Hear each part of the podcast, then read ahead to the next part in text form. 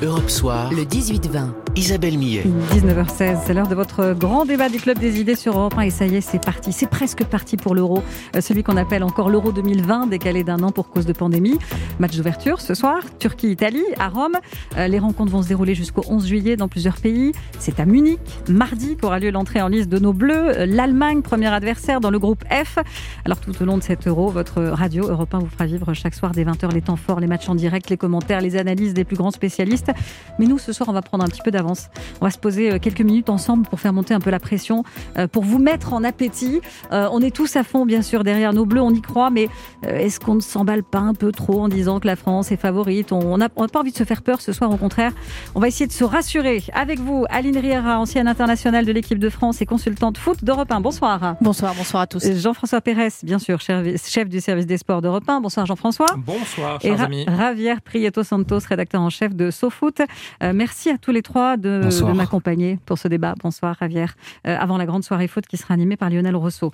Alors on dit beaucoup, euh, trop peut-être que les Bleus sont favoris de ce championnat d'Europe. Je vais vous demander si vous êtes d'accord, mais d'abord je voudrais qu'on écoute ensemble euh, ce qu'en pensent ces, ces supporters interrogés par Louise Lebrun. Moi, je vois deux possibilités. Soit euh, ils échouent euh, dès les poules. S'ils passent les poules, ils vont au bout. Ils sont champions d'Europe. Il y a l'Italie, il y a les Pays-Bas, il y a l'Angleterre, mais je pense que la France peut, peut largement gagner. ouais. À chaque fois qu'on dit qu'ils vont gagner haut la main, ça se finit mal. Donc je vais pas dire haut la main, mais je pense qu'ils ont leur chance quand même. On a une équipe très complète, je pense qu'on peut aller très très loin dans cette euh, compétition. J'espère qu'on va pas se brûler les, les ailes très rapidement, sachant qu'on est dans un groupe qu'on peut dire le groupe de la mort. Je pense que la Coupe d'Europe, c'est quand même un un niveau euh, nettement supérieur à la Coupe du Monde, mais je pense qu'on a toutes nos chances. Vive les Bleus. Bon, les Bleus favoris, est-ce que euh, tout le monde euh, autour de la table euh, est d'accord avec ça Aline Riera? Ma favori, quand on est vice-champion d'Europe et champion du monde en titre, euh, on ne peut qu'être dans les favoris, donc je suis assez d'accord avec ça. Jean-François Pérez? Bah, le champion du monde est forcément favori du championnat d'Europe, d'autant que l'équipe de France offre des garanties dans toutes les lignes, gardien de but, défenseur, milieu de terrain, des attaquants que le monde nous envie. Donc oui, après le problème maintenant, c'est qu'il va falloir assumer ce statut. Et ça, c'est un autre problème. Oui, on va en parler. Javier Prieto Santos, pareil. Euh, oui, avec l'Angleterre. Euh, je trouve Ouais. qu'ils ont une très bonne équipe aussi. Donc, euh, mais, mais après, en France, on a Mbappé, comme vient de le dire Jean-François. Il y a une ligne d'attaque de feu, des défenseurs assez solides, un milieu de terrain. Moi, c'est le milieu de terrain qui me préoccupe un, un- un petit peu plus, mais ça devrait le faire. Il y a En Kanté quand même en milieu de terrain. Oui, il y a Kanté, mais bon, Et même si, même si, euh, même si Et Rabiot. court beaucoup, Et Rabiot. Pogba, Rabiot ont pas fait des super saisons, je trouve, et, euh, et donc voilà, c'est c'est la petite incertitude qu'il y a, mais mais euh, leurs matchs amicaux ont été plutôt rassurants, je trouve. Et Pogba, il, il était bon sur le dernier match, non? Ouais, ouais, Pogba est toujours bon avec euh, avec les Bleus, euh, c'est un soldat de Didier Deschamps, mais c'est vrai que euh, voilà, si je devais mettre un petit bémol, ce serait sur le milieu de terrain, je trouve. Bien. En tout cas, cette position de favori, est-ce que euh, c'est de nature à mettre une pression supplémentaire à Riera? Bah, une pression positive, certainement. Euh, ils se savent attendus dans un groupe extrêmement relevé. Donc euh, voilà, c'est c'est une pression dont on a besoin quand on est joueur. On a besoin de se sentir concerné, d'avoir des gros matchs d'entrée. On, aura, on sera tout de suite dans le vif du sujet avec ce match contre l'Allemagne. Maintenant, euh, voilà, ils ont un statut à faire valoir. Euh, on est champion du monde en titre, donc forcément, toutes les équipes ont envie de battre l'équipe de France. Mais ça reste une pression qui doit être positive et qui doit les emmener très loin. Notre correspondante en Allemagne, euh, Hélène Kohl, sur Europe 1 ce matin, nous disait que la presse allemande s'inquiète beaucoup de cette équipe de France. Il y a un magazine qui écrit Voilà une équipe qui transforme toutes les autres en Calimero. Car oui, oui, c'est trop injuste une équipe aussi bonne, Jean-François Pérez. Bah, c'est- c'est- ils sont un peu gonflés, les Allemands, parce que l'Allemagne a souvent été euh, la tourmentrice de l'équipe de France pendant très très longtemps. C'est un peu moins vrai depuis quelques années. Mais euh, cette équipe de France, euh, forcément, elle fait peur non seulement parce qu'elle est championne du monde, mais aussi parce que c'est la plus régulière sans doute depuis que Didier Deschamps en est le, le sélectionneur, quart de finaliste en 2014 de la Coupe du Monde, euh, vice-championne d'Europe en 2016, championne du monde en, en 2018. Donc on sait en gros maintenant, on a une espèce de certitude euh, que cette équipe va au moins se hisser dans le top 8 ou le top 4 à chaque fois. Donc les Allemands qui sont en pleine reconstruction là depuis quelques temps, euh, bon, on va dire que peut-être que cette, euh, cet euro arrive à un moment un peu charnière pour eux. Mais sur les derniers matchs, et notamment le dernier qu'on a pu voir contre la Lettonie, même si la Lettonie n'est pas une référence du foot international, les Allemands ont fait un festival offensif qui nous laisse augurer d'un Allemagne-France mardi qui sera quand même très serré. Ouais, très chaud. Euh, Je ne sais pas si vous croyez aux statistiques, mais il y a des chercheurs en, en mathématiques euh, belges, autrichiens, norvégiens, allemands qui ont calculé les chances de victoire, les chances de victoire euh, des pays engagés à l'euro. C'est la France qui a le plus de chances euh, mathématiquement donc de, de soulever le, le trophée le 11 juillet. Euh, 14,8% devant l'Angleterre. Vous nous disiez de faire, attention à l'Angleterre, hein, Javier Prieto Santos, euh, devant l'Espagne, le Portugal, euh, l'Allemagne et la Belgique. Euh, D'abord, est-ce qu'il est crédible ce classement et est-ce que vous croyez aux, statistiques Aline Réa Moi, je trouve que la Belgique est un peu loin. C'est une équipe qui se cherche et qui a besoin d'un titre depuis longtemps. Ils ont été très bougons après la demi-finale du championnat du monde. Et c'est vrai que ce qu'ils ont proposé, c'était très intéressant. Euh, Ils ont eu une campagne de qualification euh, assez intéressante. Donc, euh, je trouve qu'on les met un petit peu bas. J'ai aussi vu les matchs amicaux du Portugal qui étaient assez intéressants. L'Allemagne qui est en reconstruction, qui en passe suite à la Lettonie. Donc, voilà, il y a plein de choses. Ça va se jouer à, pas- grand-chose. Ça va se jouer à, à certains faits de jeu. Ça va se jouer à la capacité de se projeter euh, un peu plus loin que les poules.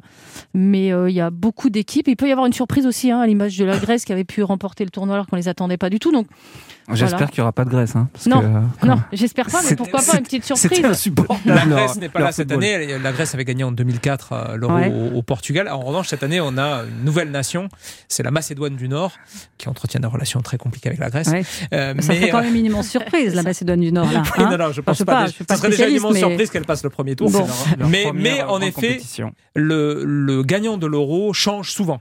Mhm. Voilà, sur, euh, sur une quoi, quinzaine d'éditions, il y a dû avoir une dizaine de vainqueurs. Donc Ouais. euh, c'est une compétition qui ne se gagne pas aussi souvent, aussi facilement. Alors, vous parliez de, de l'Angleterre tout à l'heure, Javier Prieto Santos. Euh, L'Angleterre qui sera favorisée car les trois matchs de poule se jouent à Londres, c'est ça, Ouais, et, ça. et les demi-finales et la finale. C'est Oui. un avantage, ça, Ah pour. euh, bah, ouais. c'est, c'est toujours un avantage de, de jouer euh, de- devant son public et, euh, et en plus encore une fois ils ont une très belle génération. Heureusement pour euh, pour nous le euh, Français ils ont ils ont un coach qui est euh, qui est pas aussi fort que Didier Deschamps et, et c'est un peu le Et là où le bas blesse bon en coach. fait pour ouais. eux. Donc euh, c'est- Gareth Southgate c'est pas c'est pas Deschamps. Je trouve qu'il est euh, Enfin, il y a mieux en fait. Donc, euh, donc voilà. Mais pour revenir aux Tant nous. mathématiques euh, et pour revenir à ce qu'a dit Jean-François, dans le foot, euh, les mathématiques ça compte pas. On peut perdre euh, sur un CSC et l'euro et la Contre compétition son camp. Ouais. Ouais.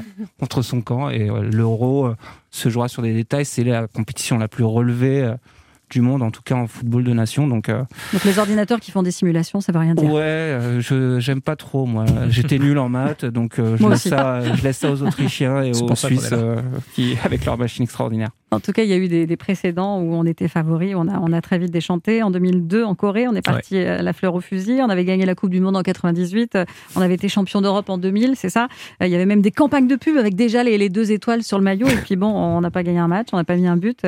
Euh, alors qu'on avait euh, dans notre équipe des super joueurs. On avait le meilleur buteur de- du championnat anglais, Thierry Henry, le meilleur buteur du championnat italien, Trezeguet, le meilleur buteur du championnat français, Djibril Cissé. Absolument. Donc euh, voilà, ça, Ben, ça, je, ça rend je modeste peux tout d'autant hein. plus euh, facilement vous en parler que j'y étais. Oui.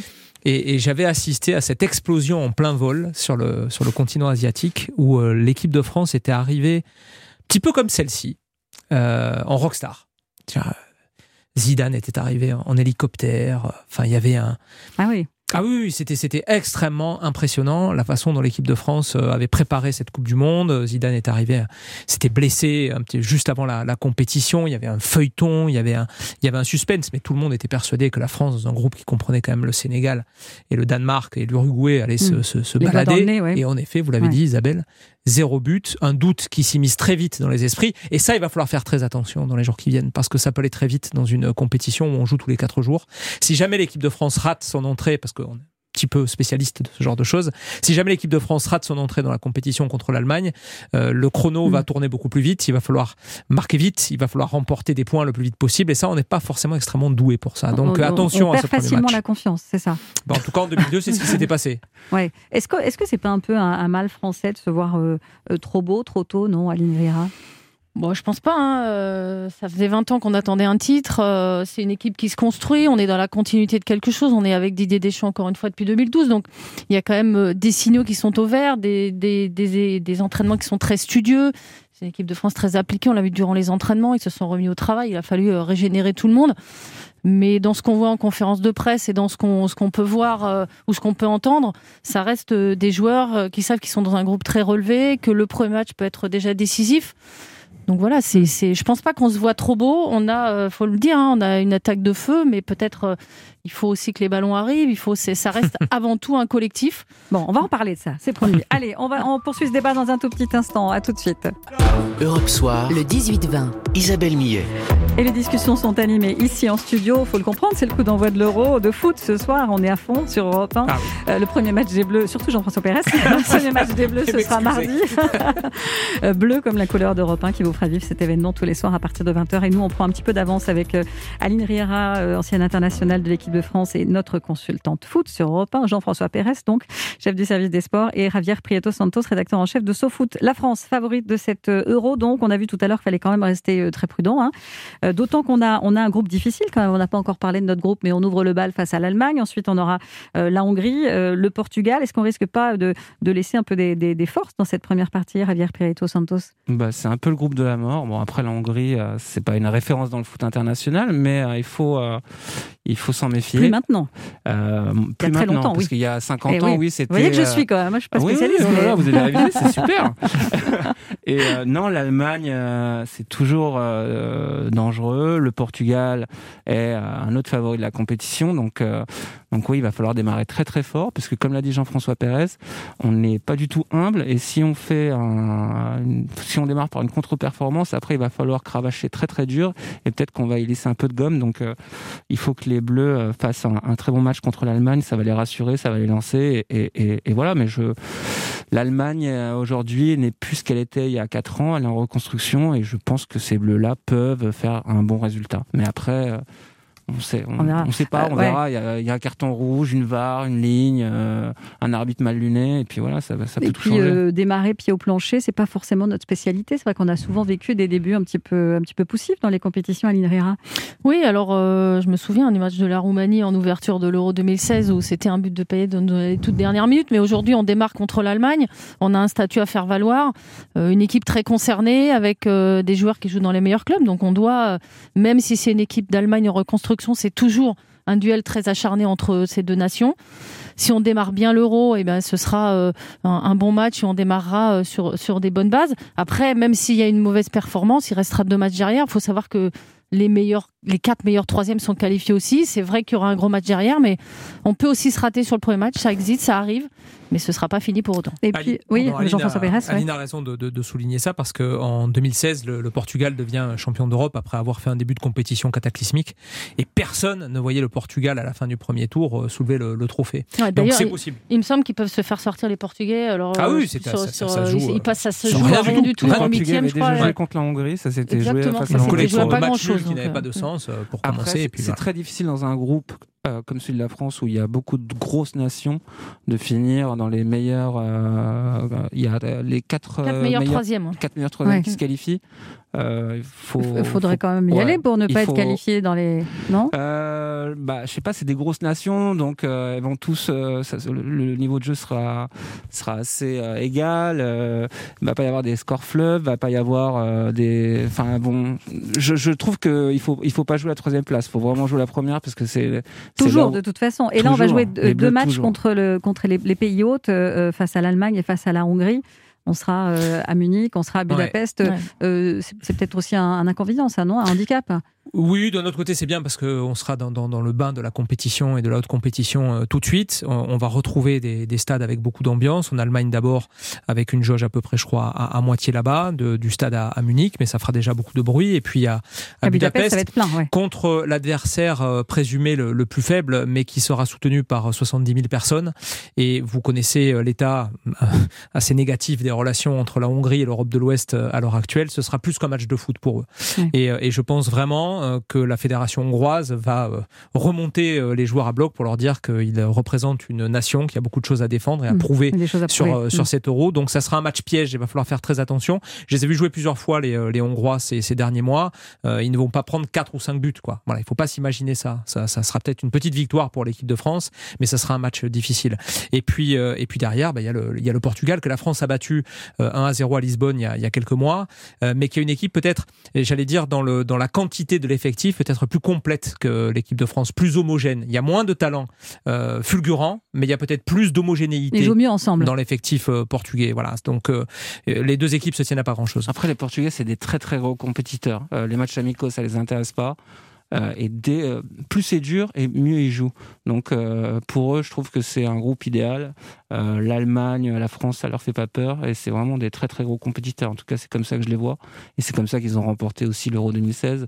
Euh, dès qu'ils sont face à une montagne, ils sont Ils y vont, ouais. hyper contents. Alors, on a eu deux matchs de préparation qu'on a suivis, bien sûr, sur Europe 1. Vous les avez trouvés convaincants, les, les Bleus Aline Rira? Oui, alors j'ai trouvé, on était sur le pré-match, le Pays de Galles, on était vraiment sur une, euh, semaine de, travail physique intense, donc euh, peut-être euh, avec un peu moins de, jus et un petit peu moins à l'aise, mais on était vraiment dans la grosse part de préparation. Ensuite, voilà, il y a des choses qui se mettent en place contre la Bulgarie. On a senti offensivement, il y a eu quand même pas mal d'occasions, notamment sur la première mi-temps. Ils étaient assez détendus et ils avaient une oui, c'est ce que j'allais dire. Je les ai trouvés assez Bulgarie, ouais. frais, je les ai trouvés euh, concernés, très concentrés, rigoureux au départ, euh, dans la rigueur tactique notamment.